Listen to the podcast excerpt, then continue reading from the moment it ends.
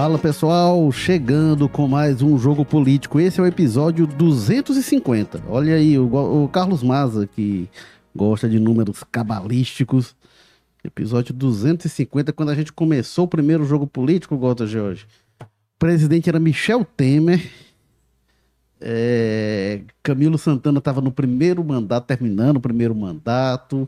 Prefeito de Fortaleza era Roberto Cláudio. É, enfim, era. Era outro Brasil e outro Ceará, né? Pois é, para você ver. Era muita coisa para acontecer. Fez cinco anos, né? Este mês faz. Esse mês de agosto a gente comemora cinco anos de jogo político. E a gente tem hoje um episódio com um assunto pra caramba. Que movimentações que a gente teve no fim de semana: PDT, carta de anuência pro Evandro Leitão, Luiziane se lançando pré-candidata pelo PT. Enfim, Teodoro Santana assumindo o comando do PSB. A gente vai tratar de muito disso. E é, para falar sobre isso, vocês já ouviram esta voz inconfundível do diretor de opinião, colunista de política do povo, Walter George. Bora nós, né, Walter?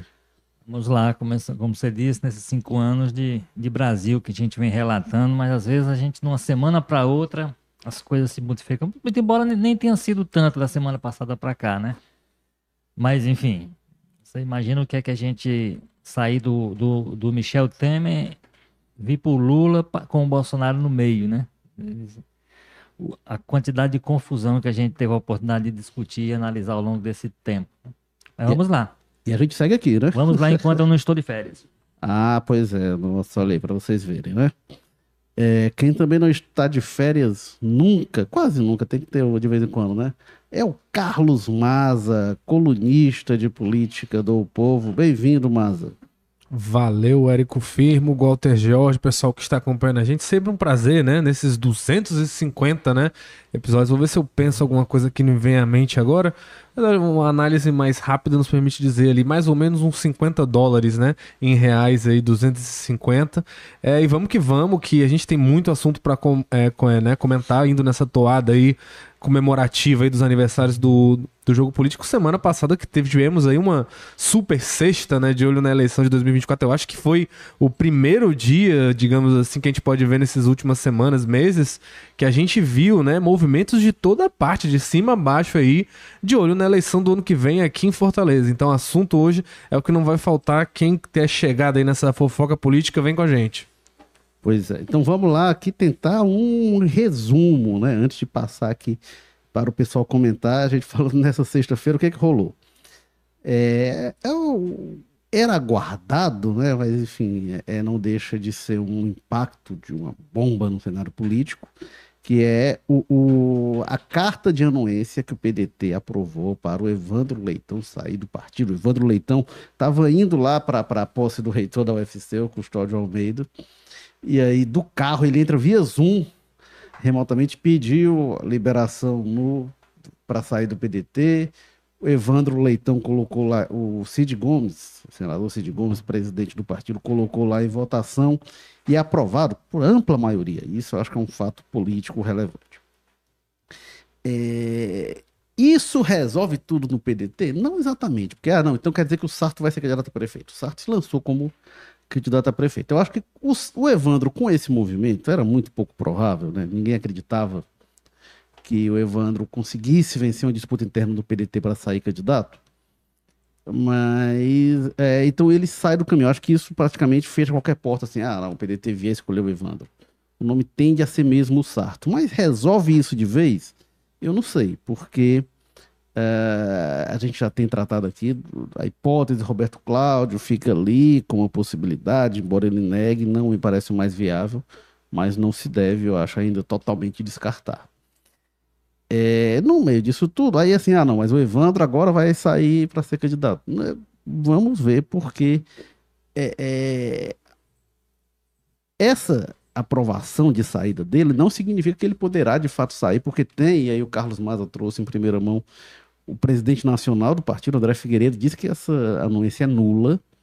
E o Cid Gomes, quando ele sai, ele dá uma declaração que é o seguinte: olha, é um gesto político, sobretudo, mais do que jurídico. Juridicamente, vamos ver. Mas se criou ali um fato político é, na autorização. Então, e aí, mesmo assim, para onde o Evandro vai, né? É, PDT, é, PDT não tá saindo. PSB, PT, me parece que agora tá funilando entre esses dois aí. E, enfim, se eu falar em PSB, aí no sábado teve a posse de Eudoro Santana é, como presidente do, PD, do PSB no Ceará.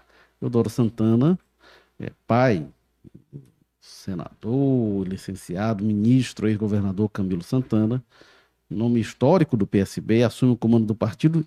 E o PSB, ele era um partido que tinha uma linha no Ceará até a chegada dos Ferreira Gomes em 2005. Quando os Ferreira Gomes entram, eles tornam a maioria do partido.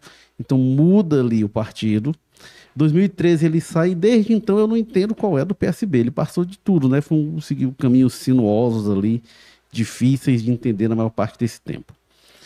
É, na sexta-feira, enquanto estava um movimento ali do Evandro para claramente se colocar como pré-candidata a prefeito de Fortaleza, a Luiziane Lins dá declarações, ela teria o evento no, no, no dia seguinte, é, pelo PT, ela dá declarações de que é mesmo pré-candidata a prefeita de Fortaleza.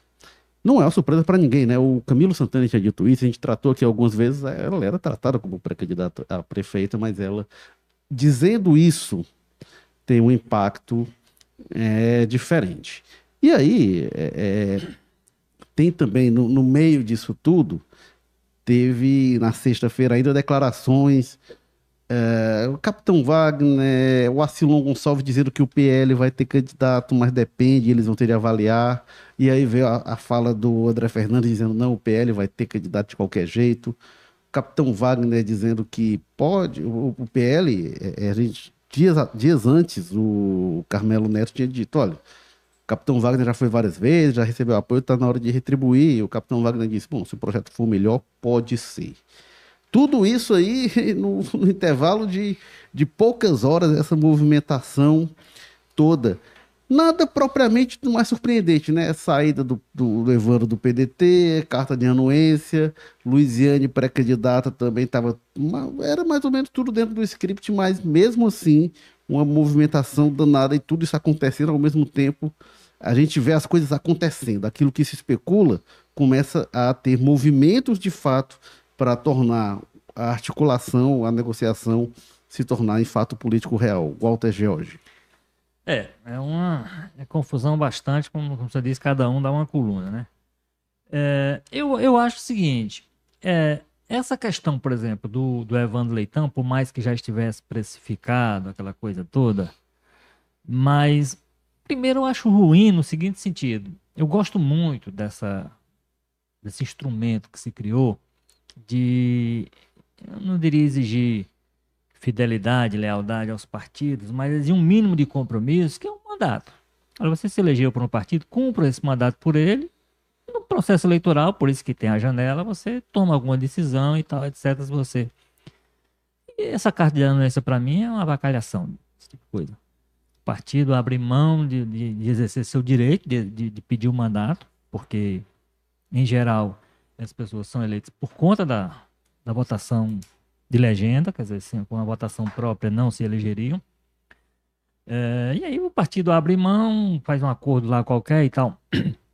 Então, primeiro eu não gosto desse tipo de coisa, por mais que seja um ato político legítimo, no sentido de que é o que a lei também prevê e tal. Mas eu acho que começa mesmo com a, com a liderança com o peso que tem. Aliás, eu acho que até agravado quando é uma liderança com o peso que tem o Evandro Leitão, presidente da Assembleia, presidente de um poder, é hoje uma voz forte dentro, eu diria, do partido, mas na verdade ele está falando mais de um grupo político. Né? É, então, como primeira análise minha, eu não gosto do, do movimento, mas ele aconteceu. Eu desconfio que ele não vai sair dessa confusão no PDT e entrar em outra, porque aí a Louisiana foi, digamos assim, estratégica. No dia em que ela sabia que aquele desfecho ia ter, isso estava anunciado, ela vai lá e anuncia, olha, sou pré-candidato. Pela primeira vez ela diz, uma coisa ela diz, ó, meu nome está aí, eu quero ser ouvido. Outra coisa, decidi, sou pré-candidato à prefeitura. Né? No dia exato em que o o Evandro ia receber essa carta de anuência, em princípio, para se deslocar ao PT. Eu sempre achei, sempre acho, continuo achando hoje muito mais, de que é, ele teria uma resistência, é uma resistência dentro do PT, uma resistência, não é o nome dele. Eu acho que até o nome dele é bem aceito. A própria Luiziano faz declarações favoráveis a ele, o governador ninguém nem fala, Tô, alguns deputados, como assim, só faltam. É, é, enchem de elogios. Então, o problema não é. O problema é o seguinte: o PT é um partido complicado, é um partido com sua, sua sistemática interna.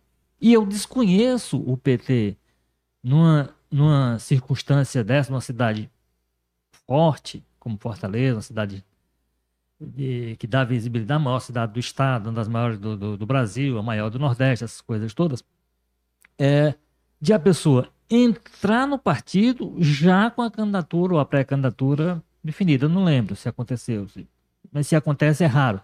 E numa circunstância em que é um partido, no caso de Fortaleza, o PT já deu demonstrações de que ele tem, a estrutura que ele tem em Fortaleza é meio impermeável. O Camilo, com toda a força que ele tinha de governador, ele tentava penetrar para poder impor suas, suas ideias com os aliados e não conseguiu. Né? E não conseguiu. É, a Louisiane, por mais que ela hoje claramente seja mais fraca politicamente, ou seja, menos forte politicamente do que era algum tempo atrás, por conta da performance dela na última eleição, que não foi boa, né? Em algum momento até parecia que ela, as pesquisas indicavam que ela podia ir brigar para ir para o segundo turno. No final das contas, a votação foi bem abaixo do que se esperava, quer dizer, a própria votação dela para deputada, muito embora seja bem votada em Fortaleza, não é uma coisa é, ela se ressente até hoje, ela diz que foi vítima de ataques, enfim, da parte da candidatura do Sarto.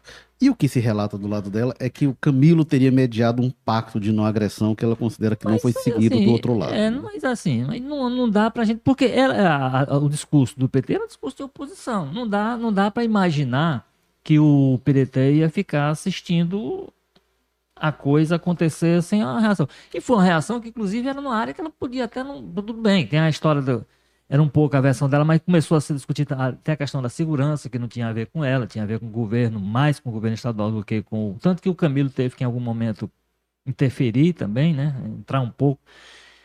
Então, assim, eu acho que o, o, apesar desse componente de ela hoje eu entender que ela tem menos força política do que ela já teve antes, ela continua sendo alguém com muito controle sobre essa vida orgânica interna do PT. Então, você para entrar no pacote, como o Evandro Leitão entraria, para ser candidato, eu acho muito difícil. Resumo da ópera.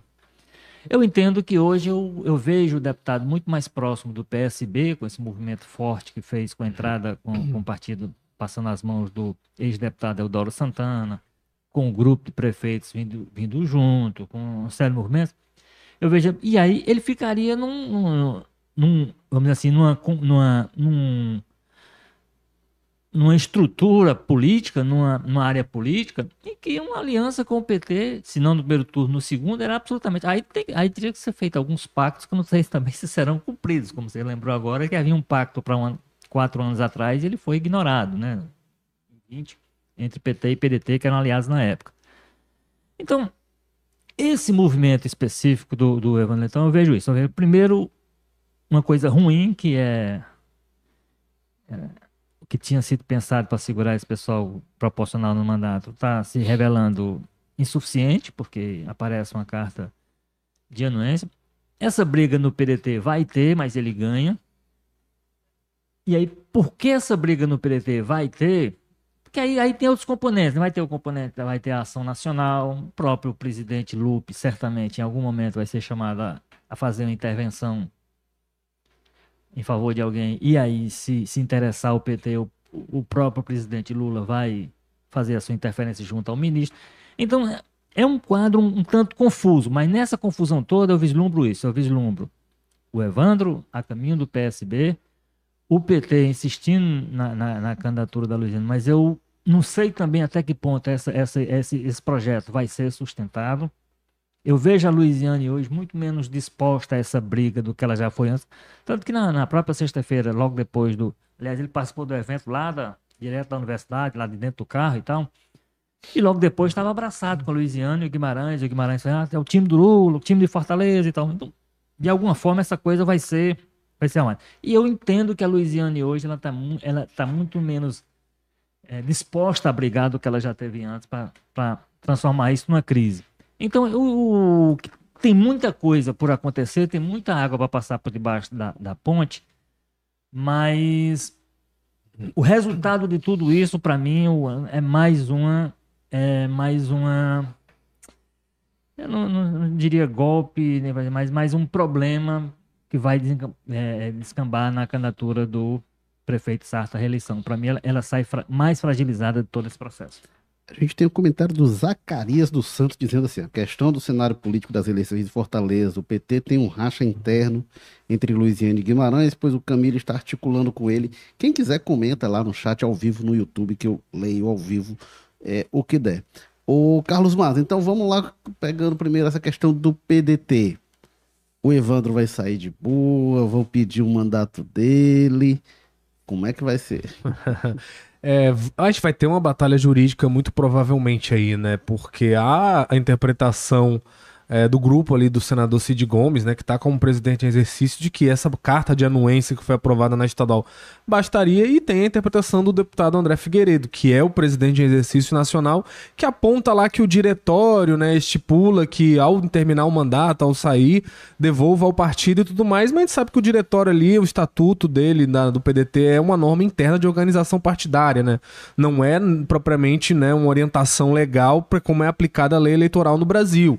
Isso aí, então, certamente, se houverem questionamentos, vai ser levado à justiça ali, com cada um dos lados tendo bons pontos, né? A gente já teve casos pros dois lados aqui, né? Essa coisa de direito é complicada porque sempre a pessoa que tá defendendo um ponto, ela vai dizer assim: não, é claro, eu tenho aqui, é tal jeito e vai ser desse jeito. Mas quando você olha na prática, às vezes tem nuances é, que são julgadas. A gente teve até o caso recente aqui no Ceará do André Fernandes, né? Que tinha saído do PSL tinha recebido uma carta de anuência, mas que ali o Heitor Freire cancelou ela depois, né? Fez uma pegadinha, digamos assim, com ele e depois tentou te tomar o mandato dele na justiça, mas aí ele teve essa, a, a, a, compreensão que aquela anuência ali estadual valia naquele caso e o deputado não perdeu o mandato, né? Inclusive passou mais da metade do mandato inteiro. acho que no Republicanos foi o partido que ele foi à época, né? Seguindo ali os Bolsonaros. Enfim, então você tem casos para ambos os lados, enquanto já tem a prática de quem simplesmente só sai do partido para disputar a eleição, vários estão perdendo o mandato automaticamente pelo Brasil inteiro. Então vai ter uma disputa. Agora eu acho que o ponto que o Walter toca é muito importante, que é há uma chance muito grande de ter uma intervenção nacional com relação a isso. Eu acho que se coubesse ao pessoal do Roberto Cláudio ali, do André Figueiredo até, haveria sim uma ação muito incisiva para tomar o mandato do Evandro Leitão. É, mas a gente sabe que não é assim, né? Que a gente tem ali pelos bastidores disso tudo o Camilo Santana, que é o ministro da Educação, dos principais membros lá do Ministério do Lula, e o Carlos Lupe na Previdência. Então o Lupe vai ter ali uma preocupação também em conversar, em deixar as coisas bem acertadas ali com o Camilo e com o pessoal do Lula, né? Que por, certamente vão interceder pelo Evandro Leitão. Então eu acho que nessa questão da disputa é, judicial eu também tendo a ficar com o Walter. Eu acho que talvez muito pelo papel que o Camilo vai ter e que o Evandro vai ter, é, é, aliás, que o Camilo e que o Mano e que o Lula vão ter, tende a o, o Evandro se dar melhor nessa disputa aí. É, agora, eu discordo muito fortemente do Walter quando ele fala essa possibilidade de o Evandro ser candidato pelo PSB. Olha, eu acho assim que a Luiziane é um problema ali, né, para os planos do Evandro, que eles vão ter esse debate, mas eu acho infinitamente mais fácil que o Camilo e que o, o Elmano consigam convencer, compor com a Luiziane, ou mesmo escantear ela na municipal, ah, como você bem diz, disse, ela não tem mais o poder que já teve, né? O presidente, hoje o Guilherme não foi eleito propriamente o candidato dela, ela apoiava outro candidato na disputa, e o Guilherme, vamos lembrar, ele está deputado estadual hoje por um acordo que o Eumano fez junto com o Camilo para manter ele lá na Assembleia, um revezamento entre deputados do PT. Então o Guilherme, digamos assim, deve alguma coisa, tem uma lealdade aí ao Eumano, né? Que tá mantendo ele lá na Assembleia já há seis meses já. Então eu acho muito mais fácil essa composição do que o PT abrir mão da cabeça de chapa. Isso que eu acho totalmente. não existe. Possibilidade de o PT, pelo menos para mim, não ter candidato a, a, prefeito de Fortaleza. Eu acho que não importa qual composição, eles vão tentar dar um jeito ali de lançar candidato, porque hoje o PT não tem nenhuma cidade, né? A maior cidade governada pelo PT, basicamente, eu acho que é São Leopoldo, lá no Rio Grande do Capital Sul. Nenhuma. Capital nenhuma. A maior cidade é São Leopoldo, na região ali é, metropolitana de Porto Alegre. E com certeza você pega um, a pesquisa com o pior nome ali, né, que for o melhor eu acho que é aqui em Fortaleza, né? Tem até pesquisa que a Luiziane Lins está bem colocada, né? Ali em segundo lugar e tudo mais. Então eu acho que convencer, por todas as declarações que a gente viu do Guimarães, Luiziane, o nome é petista, o nome é petista, o nome é petista, eu acho muito difícil. Agora, que a Luiziane é um nome que a gente sabe que tem esse poder de militância orgânica, né? De balançar esse processo, com certeza ela tem. E ela se lançar estrategicamente no mesmo dia em que se aprova essa carta de anuência, enfim, é um, é um ponto a mais aí. É, agora. Só uma, só uma coisa que assim.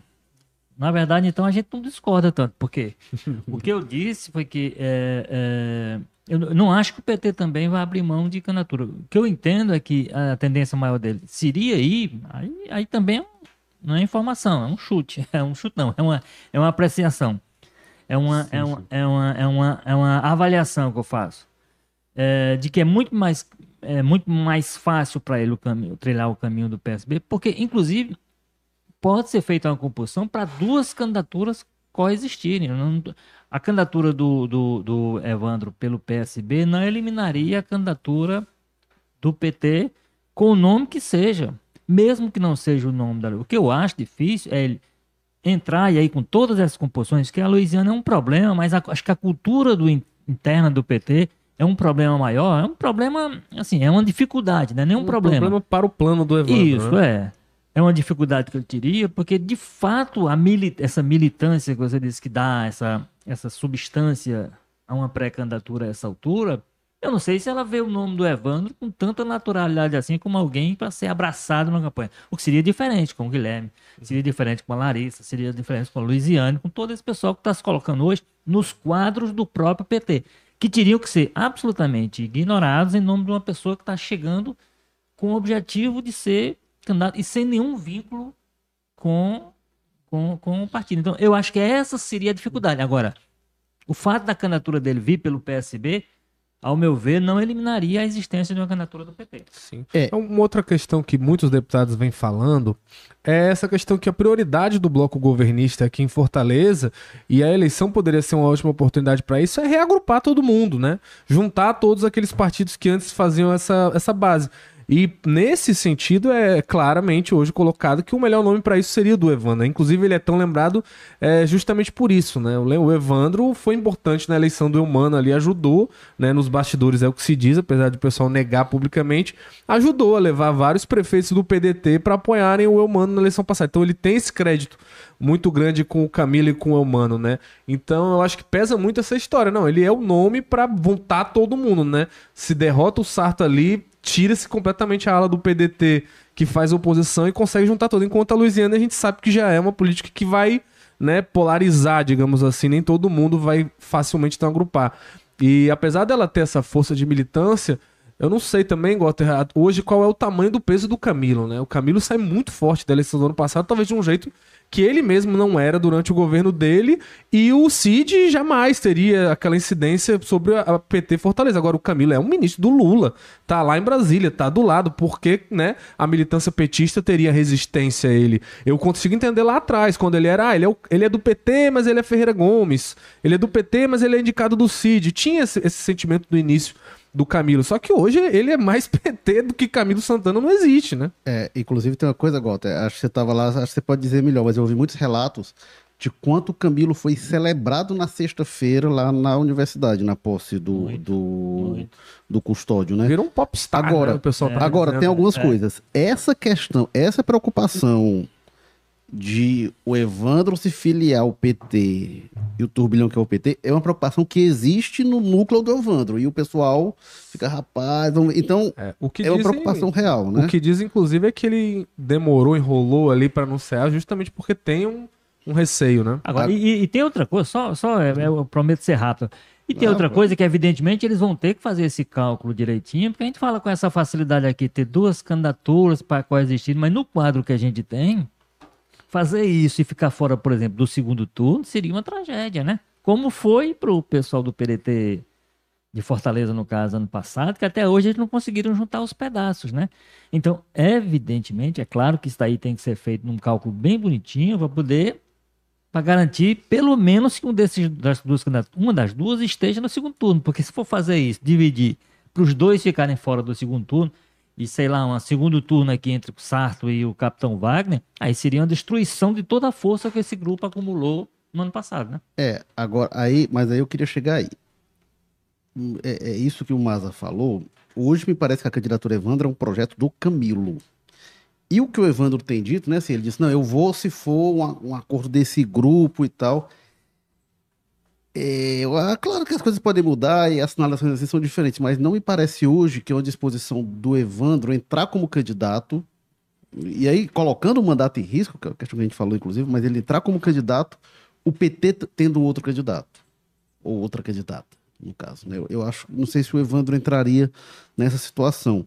E aí quem defende fala justamente isso, que seria mais fácil o Evandro ser candidato, mesmo com toda a confusão do PT, ser candidato pelo PT do que ele convencer o PT a apoiá-lo pelo PSB.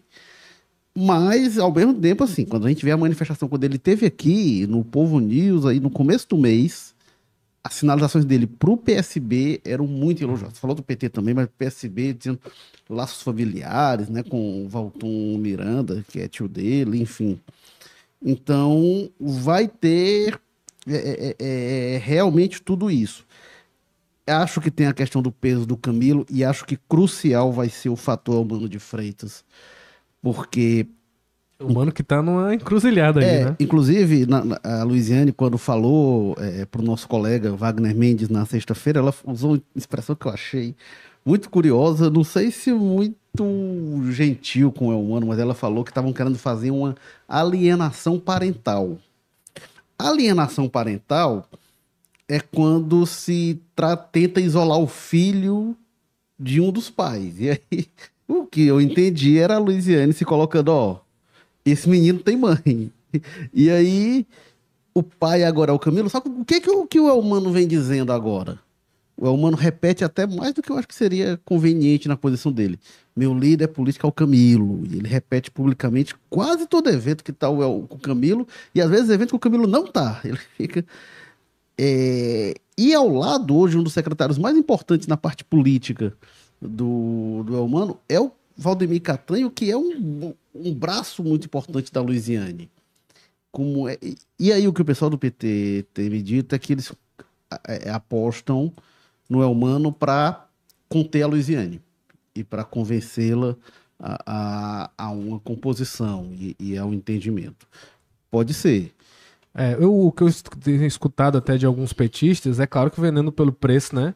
Que eles me dão ali, mas que eles acreditam que a Luiziane não é tão impossível de compor quanto às vezes se acha, né? Diz que é possível. Mas agora, compor com o quê, né? Algumas vezes é, falam, lançam aquela história, não, tem uma, um Senado de 2016, só que quantos candidatos esse Senado já tem, né? Já tem o Chiquinho Feitosa querendo, o Guimarães querendo, a Luiziane agora sendo colocada. O Cid tem que abrir É, o Cid teria todo, que... Né? Aí quantos senadores? Se tivesse uns sete vagas de senador, aí seria muito tranquilo para fazer essa composição. É, pois é. E, bom, agora, a Luiziane falou da possibilidade de prévias, né? E isso eu acho que vai ser uma questão importante. É... E, e, só que ela disse, não, o ideal é ter o acordo. E para o enfrentamento de hoje, a gente, é, é, a gente perdeu um pouco de noção de como é que está essa correlação de forças no PT, né, na verdade. A gente vê pelas eleições internas, enfim.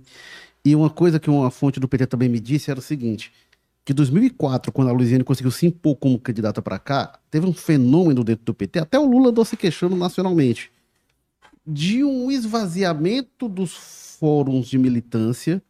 E aqui no Ceará, particularmente, tem um peso muito grande, um, um, uma, uma, é, é, é um predomínio dos mandatos, sobretudo os mandatos federais e sobretudo do Guimarães da Luiziane, mas também o Zé tem o peso dele, os mandatos estaduais têm seu peso, mas assim, os mandatos hoje têm um peso muito maior que o da militância. Se for para esse embate, hoje eu não sei como é que está essa correlação interna, como é que pesa Camilo, mas se entrar é o Mano, e aí com o Catanho articulando para ele, entra a Crise, entra Guilherme, Não sei se a Luiziane consegue fazer frente. Pois é, então um ponto que eu acho que vale para todos eles, todos eles, assim, mas quando a gente eu, eu pelo menos desconheço é, qual é a situação real que, por exemplo, se fizer uma pesquisa hoje, como é que o nome do, do Evandro Leitão tem aparecido. Foi sobre isso, Walter. Até aqui pergunta que o Ricardo Maia pergunta. Boa tarde, qual capital político o Evandro Leitão tem para persuadir o PT a escolher como candidato à prefeitura? Pois é, então eu, como, é que, como é que isso entra na conversa? Porque aí a gente tem que ponderar o seguinte, o eleitor de Fortaleza, isso está demonstrado, e aí não, não, não, não tenho nenhuma informação de que isso tenha se alterado como perfil do eleitor. Ele é diferente do eleitor do, do Ceará. Né? Ele não um, fazer, fazer aquele atropelo que aconteceu ano passado, né? que de repente veio a onda Lula com a onda Camila, arrastou tudo e fez com que o elegeu o governador improvável, um candidato improvável naquele momento que era o Elmano, o Camilo se eleger senador, estava dentro mais ou menos do, do, do, do, previsto. Mas a, do Elmano, não acontecer um fenômeno daquele, mesmo com todas essas forças juntas trazendo uma novidade, como, é, como seria o caso do, do, do, do, Evandro, porque, como eu disse, não é um, ele não tem capital político, ele não, é eleitoral, não é aquela pessoa que chega, não, for mais votado. Quem tem, quem tem isso aí é, inclusive, um dos adversários dele, que é o capitão. É. E até porque, né, Walter, na eleição do ano passado mesmo, em Fortaleza não aconteceu. Não aconteceu. Quem ganhou em Fortaleza foi se Capitão Wagner. Se a gente for pegar o ano passado como referência, já, já aparece isso. Então, assim. Com a Luiziane essas, muito mais votada é, em Fortaleza. Esses, esses que... acordos de bastidores, eles. Para um eleitorado desse tipo, ele costuma ter um, ser um problema, porque quando você faz esse acordo por dentro, quando vai para a rua, a rua não responde naquilo, não é porque estão todas as forças juntas, estão todas não sei o quê. Isso não me parece que esteja Então, como é que isso está sendo discutido? Vai se apostar que, de novo, Lula vai ter força como presidente, o Camilo vai ter. Nesse tipo de eleitor, nesse eleitor com o perfil que tem de Fortaleza, sabe?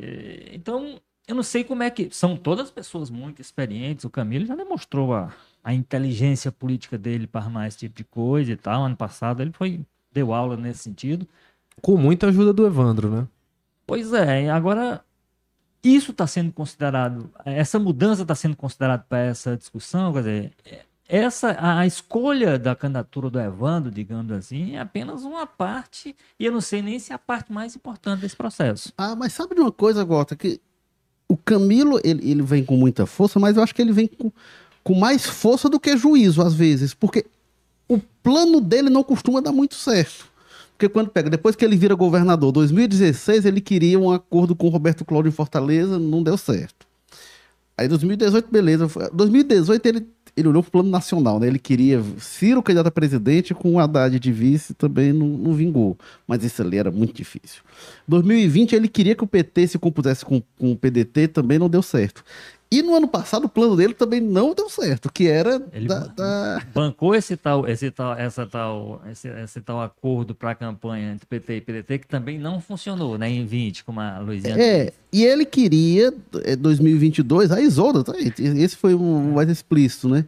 E me parece inclusive que assim, o, o Camilo ele aprendeu muita coisa com o Cid Gomes nesse fazer político e ele vai segurando no limite do prazo e tal, e já tá jogando na eleição só 2024. Me parece que ano passado, eu não sei se tinha muita coisa maquinando na cabeça dele, mas que eu acho que ele segurou demais o tempo e assim, e faltou amarrar algumas coisas que na hora que tentou amarrar, o... as pontas já estavam soltas e, e, e, irremediavelmente. Então vamos ter que ver, assim, a, a força política dele, eu não tenho a menor dúvida mas se ele vai conseguir dessa vez construir a circunstância política que ele deseja, porque ele não tem trabalhado com esse cenário que para ele é, é o ideal. O, né? o, que ia acontecer aí era se impor dentro desse grupo, por exemplo, ele ser o mais votado entre aqueles que são, seriam os eleitores do próprio, desse próprio grupo, do Evandro, né? dos eleitores do PT e até dos eleitores Sim. do do PDT. Mas, aí num segundo turno junta tudo isso a perspectiva. Mas é um negócio arriscado. Não é. E tem uma coisa que é importante também a gente lembrar para dimensionar, e aí mais respondendo o que o nosso ouvinte até perguntou, né? O que credencia é que o Evandro, ele não é o Evandro só, né? Ele não vem representando o CPF Evandro Leitão, Sabarreto Leitão, né? Da, e tudo mais. O Evandro, ele é o representante de um grupo político que tem 10 deputados estaduais. Mas sobre isso, pergunta. O, o, o Ricardo que perguntou, o Carlos Mas, ele mesmo fez um comentário aqui, ele pergunta de novo: o Evandro Leitão tem, tem um poder político igual ao Arthur Lira? Exatamente. Então, ao, igual o Arthur Lira, eu, eu não sei porque. É, que é um, é um Arthur Lira, eu não diria que é igual ao Lira, mas é, é o Lira que é. O Arthur Lira que já é. Mas só que, ele, só que ele é mais afinado de... com o executivo. É, né? e não só de, de, de, de coisa, desde o início, né? Não é uma, também um alinhado só para tirar uma casquinha, como a gente vê mais no cenário nacional. É, pois é, o Evandro não representa só ele, ele representa um bloco muito grande de deputados estaduais, que é o maior bloco lá da Assembleia, né? É, 10, tirando aqueles três outros lá que são. Fora que além desses 10, tem dois que são secretários, né? Então você bota ali entre suplentes e efetivos que vão se revezando. O Evandro tem ali no grupinho dele uns 13 deputados estaduais e mais alguns federais. Então, é uma força política indispensável que o PT não pode desconsiderar na hora de formar a chapa deles. Sei que o Guimarães está grandão lá, né, se achando meio que o dono do mundo e realmente está mesmo com a influência que ele tem e o círculo que ele tem mesmo ali na, né, no núcleo duro do governo do Lula, mas é um grupo que não pode ser desprezado e que tem ali toda a razão de reivindicar as coisas, né? E aí se puder reivindicar dentro do próprio PT e é o que está se caminhando para fazer, eu acho que o PT tem muito mais razões para olhar de uma forma simpática isso, né? Do que de ser contra, né? Enfim. Mas é claro que, como repete, como a gente vem falando, a Luiziane não é um perfil também de baixar a cabeça e, e de fazer isso sem nenhum tipo de enfrentamento, né? Ela já sinaliza que vai bater de frente com isso agora. Prévias, aí seria é, até sobre isso tem um comentário aqui, deixa eu trazer. É, é aquela coisa, o mérito seria péssimo pro Evandro, né? Se a Luiziane batesse nessa tecla de violência de gênero, querem tirar uma candidata mulher para trazer um cara de fora, um homem, botar. Pegaria muito mal para eles, principalmente de, depois do que a gente viu ano passado com relação à candidatura da Isolda, né? Já tá pronto aí a crítica que a oposição né, a eles vai fazer durante a campanha. É, o Davi Maia fala aqui, Evandro candidato no PSB e Luiziane candidato no PT. Esse cenário gerar algum racha interno dentro do grupo político do PT, que seria petistas apoiando o Evandro no PSB, né? E ele fala, um cenário desse fica similar ao de 2004, que a Luiziane saiu candidata contra, contra o mundo, contra todo mundo, inclusive o Lula. É, o que a gente tem visto é que assim, ali gerou um trauma interno do PT que eu duvido muito que o PT faça com a Luiziane o que já fez, até porque a Luiziane hoje tem outro tamanho. Né? Ela tem outro tamanho. O próprio Lula se arrepende daquilo ali. Ele tem um respeito muito grande pela, pela Luiziane. Então, eu, eu acho que aquilo de 2004, eu não acho que vai se repetir um processo interno ali. Não acredito, não. Eu, eu, eu acho que tem risco de se repetir. Eu concordo um pouco aí, Gasol. O risco que tem que se repetir é, é, é repetir 2022 é de a candidatura do PT, parte desse pessoal que apoia que apoia hoje o Evandro, trabalha por essa linha, fazer um trabalho por dentro como se fez com, com o Roberto Cláudio se queixa foi feito com relação a ele, né? De, que pessoa... Pelo Evandro. Pelo... Inclusive pelo Evandro, né? Evandro teve... Vale lembrar que o Evandro não ganhou né? um real do, do fundo partidário. O risco que haveria era disso. Agora, o, o componente que a gente tem aí que precisa ser considerado no cálculo é, de fato, a postura do governador porque o governador é uma pessoa ligada à Louisiana, é fiel a ela, teria grande dificuldade de traí-la, de fazer qualquer movimento que for ou, ou parecesse alguma coisa nesse sentido. Tem o seu articulador político, um dos seus principais, como você lembrou, o Catanho, que é uma pessoa ligadíssima à Louisiana, então haveria essa dificuldade. Agora, dentro do PT, um movimento tudo isso, eu só vou insistir numa coisa, tudo isso precisa ser combinado com o eleitor. Olha, Ou seja, seria, é necessário que, também, né? seria necessário que as pesquisas apontassem o crescimento da candidatura do Evandro a esse ponto, etc. e tal, para atropelar, por exemplo, se fosse a Louisiana. É, agora, o, o, Luan fala aqui uma coisa que eu acho que é relevante, porque, é, é, é vamos lá, né? Mas o que a gente tem ouvido do pessoal do PT e tal, do grupo governista? é tratado como Evandro candidato. Claramente. Se trata hoje é Evandro candidato é. E, e, o pessoal do PT não. O Guimarães, é... eu acho que na sexta-feira já deu as declarações. Ele, ele tava tentando meio que ficar afastado, meio que ficar neutro, mas sexta ele É, sal- salvo o pessoal mais ligado à Luiziane ali mesmo, eu não vejo ninguém dizendo assim, não, a Luiziane vai ser candidata a prefeita. Não é o cenário que eu tenho visto. Mas o Luan, e a, e a gente vê assim, não, ela tende a fazer um acordo que seja vantajoso para ela. O Luan falou uma coisa aqui que pode ser relevante. Essa é a única chance de retorno de Luiziane. Ela fará todo o jogo necessário dentro do partido para ser lançada. Evandro não tem história dentro do partido, acredito que isso pesará na escolha final. Porque realmente, se a gente pensar assim, ah, não, a Luiziane não vai por embate e tal, vai se compor. Mas o cenário com o Elmano hoje, com o Lula, ela não vai ter um cenário, dificilmente vai ter um cenário tão favorável como esse para assim, que esteja no horizonte, né? Eu acho que isso pode talvez levá-la para esse confronto. É, com certeza. Eu acho que é, ela mesma deixa isso bem claro, né? Você vê que a Luiziane, nessas últimas semanas, ela começou a se mobilizar muito mais, como não fazia é, há muito tempo, né? Porque é um cenário muito favorável. Eu acho que o clima no PT de Fortaleza tá muito isso, né? É claro que, como o Walter falou, né? Aquela história de faltar combinar com o eleitor, mas quando a gente conversa com as pessoas, vê as mobilizações que estão sendo feitas, o pessoal de Fortaleza do PT tá com o olho, né, muito grande nessa eleição do ano que vem, né? Principalmente porque muitos dos vereadores foram viraram deputados estaduais, né? Ou o Guilherme que tá lá como, como deputado estadual ali com as licenças, as Larissa foi eleita, o Ronivaldo Maia foi expulso, então tem uma expectativa muito grande de gente que vai, vai para se filiar para vir para disputar para vereador, né? Tem essa pressão para ter uma candidatura forte puxando Lula, Camilo, Elmano. Então é um momento para qualquer nome do PT crescer o olho ali para cima do partido e a Luiziane não é diferente. Mas agora, por outro lado, é, é também a, a- a possibilidade do Camilo conseguir emplacar ali o, o gol, gol geral, né? Conseguir colocar, ela fez o Mano Camilo Lula e aí depois ainda colocar um nome dele ali próximo dele, que a gente sabe que não é o caso da Luiziane, né? A Luiziane e o Camilo, o que eu tenho escutado é que a relação entre os dois já foi para um rumo complicado ali internamente, né? Eles já não, não evitam ficar falando muito publicamente um pelo outro ali, porque a coisa não tá tão boa assim. Eu, eu Walter, agora tem um comentário que você fez. Agora eu não sei se foi no ar foi fora do ar, a gente fica conversando aqui, eu não sei. Mas acho que foi no ar sobre o, o- o Guimarães lá no, no, no sábado. Porque realmente a gente vê ali como o Guimarães ele é, é- é- é- ele conhece esses me- meandros do PT. Então tinha tido o movimento em relação ao Evandro, tinha tido a Luiziane se lançando, então tinha um o, o ambiente ali era opa, guerra Evandro Luiziane. Olha aí o que é que tá. E aí o Guimarães propriamente junta ali os dois e já do Lula. aproxima e tal, e já ah, não resolve nada, mas no mínimo ele baixa a tensão. E aí eu queria registrar, no, o nosso colega Vitor Magalhães relatou isso no Povo. É, no sábado, o Evandro fez um gesto assim, quando ele está discussando, ele puxa ali a mão da Luiziane com muita ênfase, ele grita, nada, a unidade desse campo e tudo. Então, é, é, tem tido gestos, né? O Guimarães tentando baixar esse tom e o Evandro também buscando a aproximação. Agora, eu queria puxar aqui também um, um ponto, Walter, indo, voltando, na verdade, já para o PDT, né?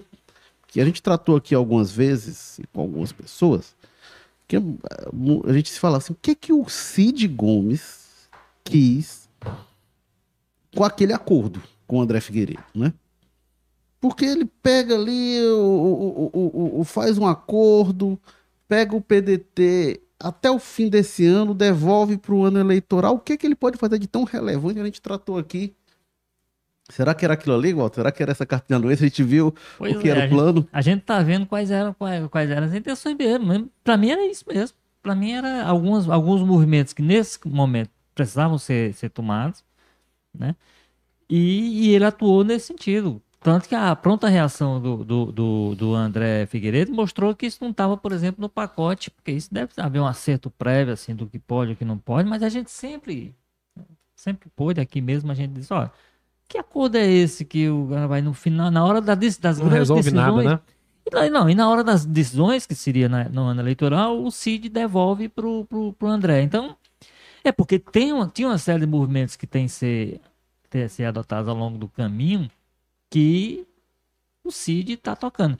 Agora, o que me parece também é que o Cid está criando uma situação para ele meio de, de tornar a convivência dele difícil dentro do PDT, né?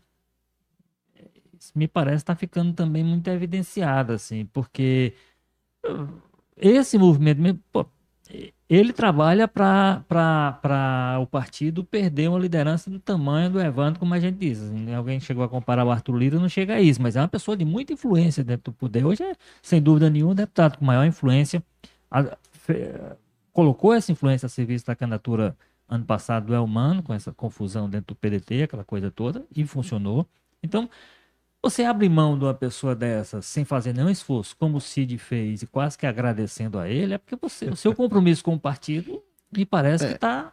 E o, o, que o pessoal do PDT diz, né? Os deputados dizem, não, isso é só pro Evandro, gente, os outros deputados não vão não vão agora, né? Porque quem quer ser candidato no ano que vem é o e, Evandro. E evidentemente mas, vamos usar esse caso para. Mas quando a gente pensar é. lá para 2026. Não, não, não, não, esse pessoal vai pensar se, é. se, vai permanecer. Agora, o que chama atenção é isso, assim, é a postura do Cid como ele hoje é o, é, é o principal dirigente do PDT no Ceará.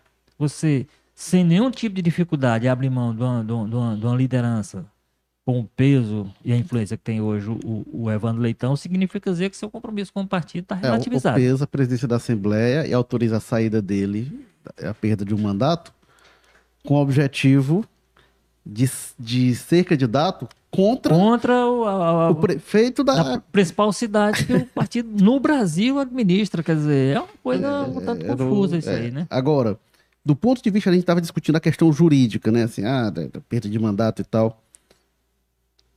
Eu não sei se vai valer como carta de anuência e não ter problema nenhum, Maza, mas me parece que assim vai ser um argumento forte.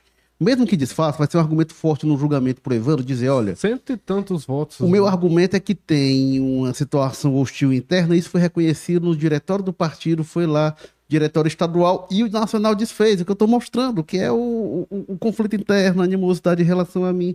Então eu acho que ele vai criar, pelo menos, ganhar argumentos, né, nesse, nesse embate. Sim, com certeza. Não, a gente sabe que tudo isso que está acontecendo está sendo tratado com extrema cautela por todas as partes envolvidas, né?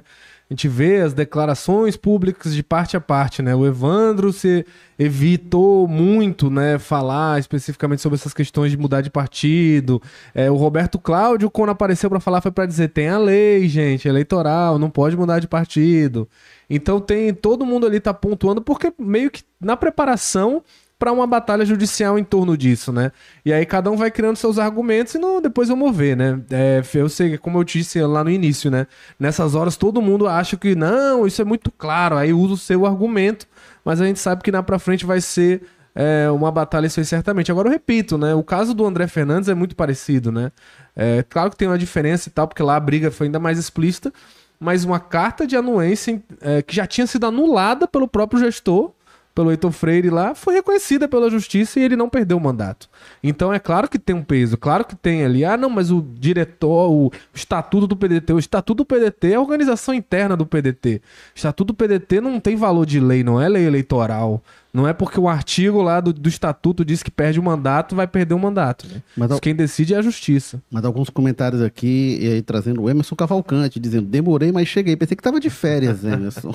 Agora é ele. Mas aqui, tá. vamos lá. Não é nós, não. O, o Davi, não, Davi, não, Davi não, o Davi já tinha lido, cadê o... É... Gente, eu perdi aqui os comentários. Calma, deixa eu ver se eu encontro. É... Rapaz, cadê o comentário que eu estava atrás? Uh... Ah, tá. É, é, o Iago. O Iago pergunta aqui. Vocês acreditam que o PDT, com, com essas brigas internas, pode perder não apenas a prefeitura, mas também o poder que tem na Câmara Municipal nas próximas eleições? Olha, o que eu diria é o seguinte: é, quem tem a prefeitura faz uma bancada boa de vereador. O Sartre, tá, Lembro quando o Juraci Magalhães saindo a eleição, que a gente tem falado muito em 2004, que a Luiziane se elege, quem faz a maior bancada era, foi o PMDB ali. O que que acontece? Passa a eleição, é, aí, aí essa bancada vai... O vereador é, acomoda. É, é, um, então, é, um, é um elemento muito mais tendente, né? Se aproximar do prefeito. Pois é essa a, a, a, gente tem visto muita fidelidade da bancada do PDT, salvo os dissidentes. A gente recebeu aqui o Júlio Brise, a enfermeira Ana Paula, que está exercendo mandato de deputada hoje. É, salvo eles, a, a, bancada tem sido muito fiel. Inclusive o PSD, que a gente tratou semana passada, os vereadores estão ficando ao lado é, é, do prefeito, apesar do PSD entregar os cargos. Então, é, e tem uma aposta aí que eu acho que é justificada de que a prefeitura tem uma capacidade de eleger vereadores com muita força. Passada a eleição, que as coisas. Tem capacidade Tem de até uma- eleger uma tem questão a capacidade assim- de mudar depois a Que é, posição que é a história, né? É o que os vereadores falam, é, é o que ficou ali marcado da época da Luiziane, que é uma crítica que se faz, inclusive, a ela, é que a própria Luiziane nunca estimulou muito, nunca buscou muito aumentar a bancada do PT é, na Câmara de Fortaleza durante os governos dela, até porque ela perderia espaço pro Guimarães. Então, o nome que tinha ali que o Guimarães apoiava a Luiziane boicotava, né? Era o que diziam na época. E aí, por isso, até muitos deputados não conseguiam entrar em Fortaleza com força e a Luiziane optava por fazer acordos com, né, é, vereadores de outros partidos ali, partidos menores, e aí nessa retoada vem aquela onda de vereadores que foram secretários, Benigno Júnior, né? É, vários nomes aí, aí o próprio Leonelzinho Alencar cresce muito lá na Messejana, disputando com o Fernando Hugo, que era tucano e batia muito na Luiziane e na Assembleia. Então, aí, aí é, acabou que se criou um monte, a Luiziane apoiou muito esses vereadores que no primeiro dia da vitória do Roberto Cláudio já estavam com bandeira do Roberto Cláudio ali e abandonaram ela, né? É, do, eleição de 2012, que o Elmano perdeu para Roberto Cláudio. A Luiziane elegeu uma base muito grande na Câmara e eu lembro até que alguém comentou, disse, a Luiziane passou oito anos montando uma base que ela perdeu em 15 dias Não, Roberto eu Cláudio. lembro, Érico, que foi até o Catanho, né? Eu acho que no segundo turno, né, o Roberto Cláudio tava pegando todos os apoios dos candidatos no primeiro turno que perderam, né? Inácio, Moroni, todo mundo declarou apoio. E aí o Catanho organiza um evento grande de vereadores eleitos, né? E eram muitos, era bem expressivo. Acho que se bobear, ela tinha mais do que o Roberto Cláudio ali naquele momento. E acabou que daquele pessoal ali, eu acho que não esperou nem a posse do Roberto, assim. Duas semanas depois do resultado da eleição, já estavam todos ali de amarelo ali, esperando o prefeito, né? Enfim. É, algumas críticas aqui a Luiziane e o João Vitor dizendo que ela já deu o que tinha que dar, já perdeu duas eleições seguidas, agora vem do Evandro. Que é uma grande questão que a Luiziane vai ter que lidar, né? Que o PT tem que talvez vai ser o grande argumento dos evandristas, que a Luiziane é o nome mais forte, melhor nas pesquisas, mas é também o que tem mais rejeição, né? Por causa, enfim, é, passou dois anos, dois mandatos, tem todo aquele desgaste, tem um componente de machismo também, né? É, enfim, muitas coisas aí que são relevantes sim nessa discussão pro ano que vem. O Neto diz aqui, Luiziane não dá mais. É... Deixa eu ver aqui, tem muita coisa, gente. A gente agradece os comentários. E deixa eu ver aqui. É, o Ricardo pergunta: a disputa Luiziane e Capitão Wagner hoje tem um contexto diferente em relação a 2004 e 2008? É, bem diferente, tem, né? Tem, sim. A Tem. própria presença do André Fernandes na É. disputa mudaria muito. É, a a gente tem que acomodar algumas coisas desse processo. A gente olha muito por esse lado, mas assim, é, por exemplo, essa questão que o Maza falou aí vai definir muita coisa, né? Se o Capitão Wagner vai conseguir essa aliança. Porque hoje, o, outro dia, o Camela aqui mesmo, né? Ele cobrou, não, agora tá na hora da reciprocidade. Só que é o seguinte, você tem que, a reciprocidade tem a ver com também sua capacidade. A reciprocidade pode vir se essa candidatura do, do Bolsonaro, o bolsonarista aqui, for pro segundo turno, aí você pode cobrar do capitão. No primeiro turno, vai cada um com o seu. Quem, quem tiver mais votos se encontra lá na frente, né? A reciprocidade vem por aí. Ó, o Ricardo diz aqui que o candidato forte ao Evandro Leitão, não sei se é para se contrapor ao Evandro Leitão, enfim, ou para apoiar, mas o candidato forte é o Marcelo Paes. É, Seria. o Emerson pergunta aqui, Gota. Jorge, sem pestanejar, responda, qual a chance de o Sarto ser a Isolda de 2024? Não, ele não vai ser, porque essa questão vai ser resolvida entre ele e o, e o ex-prefeito Roberto Cláudio, né? Então, eu acho que não tem, uma, tem, não tem nada parecido. O que pode ser é o seguinte, ele pode ser ao contrário da, da Isolda, porque a Isolda ela foi retirada da... da- da- da- eu, eu, eu, eu, eu, eu muito dessa tese de que Isolda tenha sido vítima de machismo, coisa desse tipo e tal. Eu acho que ela foi, ela, só que ela foi retirada da disputa numa circunstância que, por exemplo, a situação dela de ganhar era exatamente igual à do, do Elmano. Aí, mas por uma questão eleitoral, porque o Elmano também, quando entrou, ele- Não, sendo, que ela seria com aliança mais ampla, né? ela teria até mais possibilidade, mas assim, mas ela, de fato, ela não era o nome mais forte. Agora, ela não tinha desgaste, ela não tinha uma série de coisas que o Sarto va- chega com esse pacote. E tem uma alternativa, mas eu eu só acho o seguinte, que o, não seria a mesma situação, porque isso não seria em função de nenhum tipo de de golpe, digamos assim. Seria uma compreensão, o próprio Sarto tem admitido isso mais publicamente, né? Que não, se as pesquisas, não sei o quê. Ele próprio tem falado nessa possibilidade do Roberto Cláudio via ser o candidato. Então não é uma coisa que não viria como efeito de uma crise, viria como efeito de uma compreensão desse grupo, que é basicamente ele e o, e o ex-prefeito Roberto Cláudio, de que a candidatura Roberto Cláudio seria mais viável nesse momento que a dele. Então... O Marcelo diz aqui, o Evandro vai para o PSB e o Cid também. No caso do Cid seria um retorno é. ao PSB.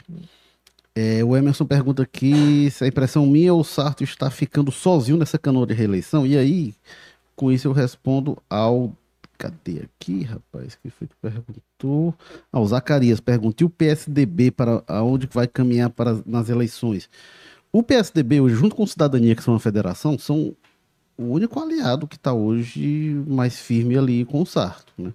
Agora, quando, isso que a gente está falando, na base de vereadores, aí o Sarto também, mas de partido hoje seria praticamente tá PSDB, né? Cidadania e uma parte do PDT, e um pedaço do PDT, é. o partido dele. Mas isso, como, como o, Sarto, o Sarto falou na semana passada, como é que ele falou, é, é até lá morre o burro e Matheus que tange o burro. Mas era o que eu ia dizer, que você esqueceu esse detalhe da, da ah, sexta-feira, da super sexta. Que... Rapaz, eu não morre conhecia. Matheus e o burro e o tange, é, era, foi uma coisa filosófica, era né? Uma, é uma fábula de La Fontaine, que é, é, mais ou menos assim, o Walter Jorge. O, o, a, na fábula, cara, um cara que é tão esperto que ele diz assim: Eu vou fazer, transformar um burro em orador. Aí o rei chegou e disse: Beleza, você vai transformar esse burro em orador aqui. Aí diz: Não, eu quero 10 anos para isso, preciso de tanto de dinheiro, e daqui a 10 anos, se o burro não for um orador, você pode mandar para forca. E chegaram para ele e ele disse: Rapaz, você vai ser enforcado. Ele disse: Rapaz, daqui a 10 anos, ou morreu o burro, ou morreu o rei, ou morri eu. Ele disse assim: Rapaz, não faço.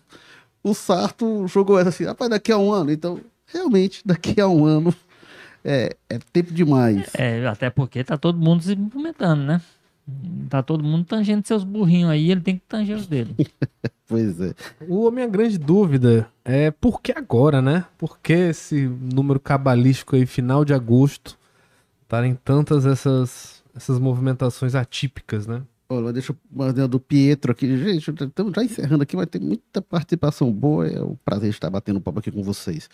Pietro aqui, o Walter Jorge. Quem é o favorito para ganhar a eleição de Fortaleza?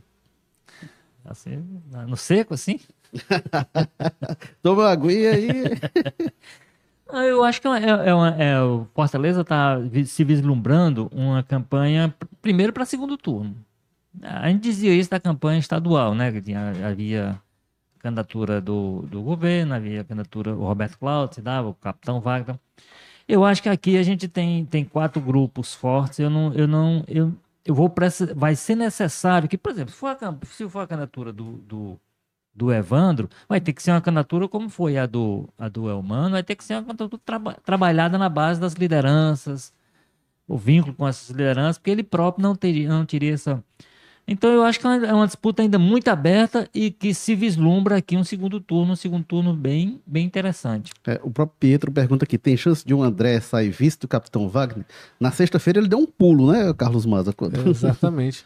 Não, é o que tudo que o André tem dito até agora. O André fala, na verdade, que o Bolsonaro já deu sinalização de que o candidato é ele, que tanto o Bolsonaro quanto é o presidente Valdemar Costa Neto, né, do partido. Então, eu acho que pro André isso não tem nem cogitação. E conhecendo o perfil de quem estamos falando, André Fernandes, eu duvido muito que ele sente numa mesa para negociar isso. Ele é candidato e, né, e acabou-se. Tem muito perfil de vice não, né, Walter? É, e, eu acho que o Capitão Wagner também acha isso. Não sei se o Capitão Wagner trabalharia com, com o vice com o perfil do, do, Chapa... André Fernando, não.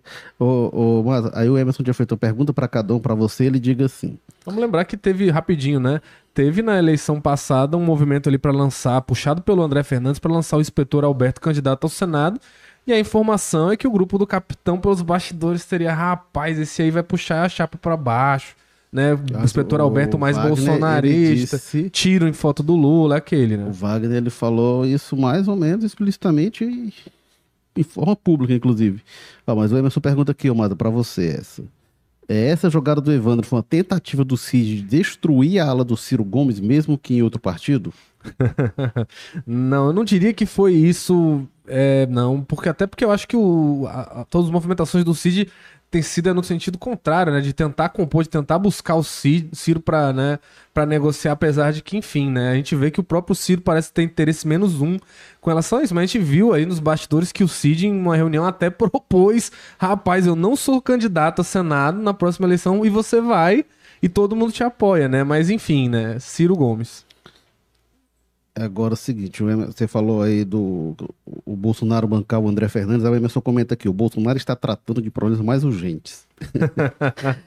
Com certeza, isso aí ninguém nega, é, não. E... Mas eu acho que talvez justamente para tentar sobreviver a esses problemas, o Bolsonaro vai querer ter nomes fortes, né, no país todo aí para carregar a bandeira dele. E eu acho que não tem ninguém, né, mais adequado para pelo menos essa missão que o André Fernandes é o deputado federal mais votado, bem ou mal, e é ali, eu acho que dos cearenses é o nome ali que mais é, o Bolsonaro sabe que não importa o que aconteça, o que ele faça, vai estar tá lá o Andrezão para defender ele. O Davi disse que o primeiro turno de Fortaleza, nesse cenário posto, será igual ao primeiro turno ano passado, governador de Pernambuco. Foi isso muito fragmentado em Pernambuco, percentuais muito próximos é. ali. Candidato do governador ficou em quartos, com o quinto ali no, no, nos costados. É, e, bom, aí o Iago diz assim: sendo Sarto versus Luiziane versus Wagner, a disputa será de quem tem menos rejeição e desgaste. E nessa disputa, Wagner ganha pontos por nunca ter sido prefeito, até porque o Sarto hoje não surfa na onda RC. É, era desse cenário Luiziane, Sarto e Wagner. É, são... é o que a gente sempre fala, é que o segundo turno, né, é uma disputa de quem tem a menor rejeição quase sempre, né, que é quem consegue aglutinar os votos dos outros candidatos. Então, com certeza. Agora, eu, se não me engano, na eleição passada, o capitão já estava com um patamar de rejeição tão alto ou maior, né, do que esse pessoal. Acho que o capitão já está bem conhecido pelo eleitorado e já tem um nível de rejeição ali dele também. Não sei se com é, batendo de frente com a Luiziane não muda o cenário. Com rejeição com outro perfil, né?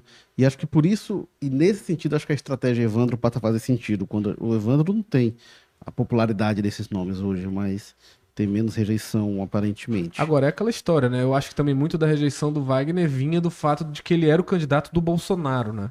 Então, se você. que todas as pesquisas mostram que tem um fator de rejeição muito grande a a, a ele, esse candidato que representasse o bolsonarismo. Então, com o André Fernandes sendo esse nome, isso aí pode suavizar, digamos assim, o Wagner vai chegar lá como secretário da saúde, vaguinho do SUS, né? Oh, eu fiz lá mutirão de cirurgia, não sou negócio de arma, não. E o bolsonarismo ali truando com o André Fernandes, enfim, tem muitas coisas aí que vai ser interessante de ver como vão desenrolar. Eu vou fazer as três últimas aqui, gente, que a gente precisa encerrar, mas rapidinho, Maza. E o Renato Roseno, outro bom nome, o José Souza pergunta aqui. Zero de Ou chance. não tem chance. Eu diria, eu bateria na mesa para dizer, o Renato Roseno não controla o pessoal, o partido tá hoje na mão da Adelita, que é, é secretária do Humano e vai compor com o PT. Ah, eu, eu tive a oportunidade de conversar sexta-feira com, com o Renato, e o que ele me disse é que ó, o partido vai começar a discutir, mas ele próprio admitiu que o, a tendência do partido é não ter candidato próprio em, em uhum. Fortaleza, porque o, o, que acontece é o seguinte, o PT amarrou muito bem o pessoal com o Acordo de São Paulo. Tá? E, foi, e no caso foi o Lula que interveio ali diretamente. A, a, apesar de que há, há quatro eu, anos atrás, é igual ter esse acordo e nada. É, porque o pessoal sempre foi um partido meio rebelde, não, né? Cara, mas assim, mas, é, é mas que... esse gesto de, de, esse gesto de São Paulo que não tinha havido antes, foi um gesto muito forte, que assim, o PT, onde o PT é forte. o, o, PT... o Haddad ganhou em São Paulo ano PT passado. Abri, PT abriu mão Ele de São Paulo. São Paulo em favor de uma candidatura do pessoal. O pessoal vai ter que apoiar o PT até na. É, exatamente. Assim, foi um gesto muito forte e que certamente Sim, vai repercutir Espanha, onde já Noruega, é, onde há um bom entendimento. Eu concordo totalmente contigo. O que eu digo é que eu acho que há uns quatro anos atrás o pessoal era um partido tão rebelde, tão incontrolável dessa questão de velha política, de acordos, que eu acho que mesmo com São Paulo o pessoal daqui daria um jeito de se rebelar e votar uma candidatura própria. Mas eu acho que não é o caso hoje. Hoje a Delita ali tem um controle centralizado muito forte né, no partido. o Ricardo diz aqui que o Marcelo Paes tem vários pontos positivos, como vice-governadora, que é a esposa dele, né, Rádio Romero, bom gestor em nível nacional e a torcida do Leão. É, deixa eu ver aqui o que. É, não sei se é, mas o Eduardo Girão é, é candidato também, né? Para candidato. Não sei pode se coisas se misturam. Tá? Pode rachar. O... Podia fazer, fazer uma chapa com os dois, porque aí era é, Evan Leidão, ex-presidente do Ceará, e o presidente do Fortaleza. Aí talvez. Ó, se eles estiverem assistindo aí, ficou a dica. E com o Girão ali também junto. Pega alguém do ferroviário, o Sarto Ó, é ferroviário. o Carlos Mesquitos.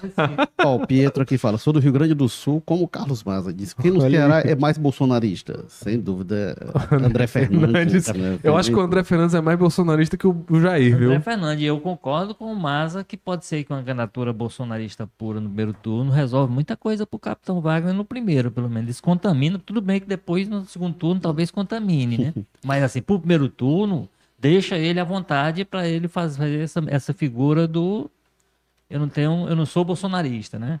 Tendo um É, bolsonarista. eu tenho claro. por mim que o Wagner não vai nem falar de violência, de insegurança. A campanha dele vai ser toda em saúde, remédio, educação. E, e lógico que vai depender também de como a gente, que cenário a gente vai ter ano que vem, né? Assim, É, a se gente o sabe que o, ainda tiver as forte, primeiras se o Lula tiver forte, o tem sempre fala, as primeiras tem semanas de campanha, todo mundo é propositivo, é projetos. aí, Quando, quando- quando dependendo do esperança, caminho. né? Não, não quero atacar, eu quero propor. Nos, nos cinco últimos dias de TV, é, é ladrão, a imagem do cara, é daquele jeito. Pede dinheiro aqui, diz. Quem não tem telhado de vidro que atire o primeiro relógio. Piaget. E com isso encerro aqui. Obrigado, Walter George. Olá, Érico Firmo, tudo bem? Cara, vamos ver como é, se- como é que essa semana se desenrola. Como você disse, a sexta-feira passada foi bem pesada, né? Sexta-feira passada dava para um programa. Ainda bem. Dava para uns oito programas essa semana. Pois a, gente, a é. gente conseguiu. A gente quase que não saiu só de um dos pontos dos vários que você é, aqui, né? é.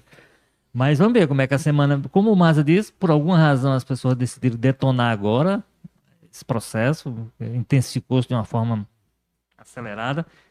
E vamos acompanhar e semana que vem estamos de volta. É, eu, é, a gente, 14 horas a gente está aqui, jogo político toda segunda-feira, mas quem quiser acompanhar o Walter George sempre, aos domingos, no O Povo Mais, no Jornal de Papel também, e é, excepcionalmente também ele, quando tem algo que mereça a pena dele, a atenção dele, o Walter George também é, é, trata a respeito, e todo dia, todo momento, a toda hora está escrevendo no Povo Mais o Carlos Maza, de que eu também me despeço. O Carlos Maza está no Jornal de Papel segunda, quinta e sexta, mas escreve todo momento o Carlos Maza. Quando você menos espera, está lá um texto dele.